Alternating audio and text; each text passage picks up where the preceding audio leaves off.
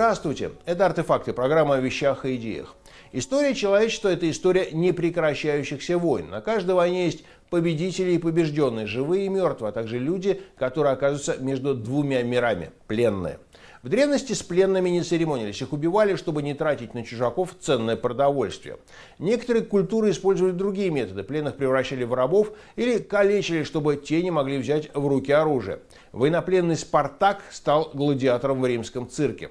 В средневековой Европе знатных пленников содержали в комфортных условиях, потому что за них можно было получить выкуп, а судьба простых воинов была печальна. Впрочем, не всегда везло и аристократам. Ненависть французов к англичанам началась после сражения при Чинкуре 1415 года. Французы попытались прорвать строй англичан, и король Англии, у которого не оставалось резервов, вспомнил о караульных, которые в обозе храняли пленных рыцарь. Караульным было приказано срочно зарезать французов и бежать на помощь королю. Действия англичан были позорными с точки зрения рыцарской морали, но они выиграли сражение. Новое время принесло новое представление. В 1625 году великий юрист и философ Гуго Гроций опубликовал трактат о праве войны и мира, в котором сформулировал известный принцип справедливой войны. Гроций также указал, как следует обращаться с пленными врагами. Военнопленных нельзя превращать в рабов. Их нельзя продавать или принуждать к лишениям и тяжким работам, свойственным рабскому труду. Однако правило легче придумать, чем воплотить жизнь. Было непонятно, что делать с пленными солдатами противника. В 1907 году в Гааге была подписана Международная конвенция о законах и обычаях сухопутной войны, установившая ныне действующие правила. Военнопленные находятся во власти неприятельского правительства, а не отдельных лиц или отрядов, взявших их в плен. С ними надлежит обращаться человеколюбиво. Государство может привлекать военнопленных к работам. Работы эти не должны быть слишком обременительными и не должны иметь никакого отношения к военным действиям. Военнопленные пользуются такой же пищей, помещением и одеждой, как войска правительства, взявшего их в плен.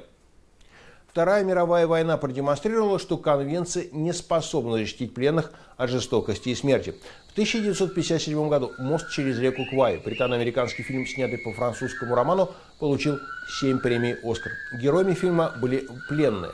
«Мост через реку Квай» рассказывает, как солдат, лишившийся оружия свободы, не утрачивает мужества и чести.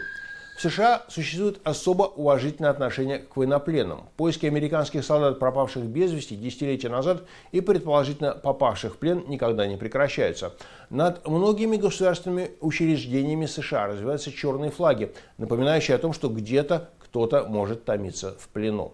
На одном значке написано «пропал без вести» или «попал в плен», на другом «военнопленный добро пожаловать домой». В плену побывали многие выдающиеся американцы, например, недавно ушедший из жизни сенатор Джон Маккейн.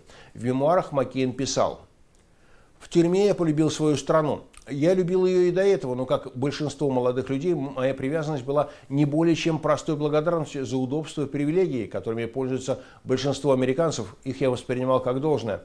Пока я не лишился Америки, я не понимал, как сильно люблю ее». Во время войны за независимость США юный Эндрю Джексон был взят в плен британцами. Офицер пытался заставить подростка почистить ему сапоги, Джексон отказался, офицер рубанул его саблей по лицу, плашмя. Дурное обращение с пленным Джексоном дорого обошлось Британской империи. В зрелом возрасте он нанес ей военное поражение, когда позже был избран президентом США, его внешняя политика была подчеркнута антибританской. Это были артефакты. До встречи.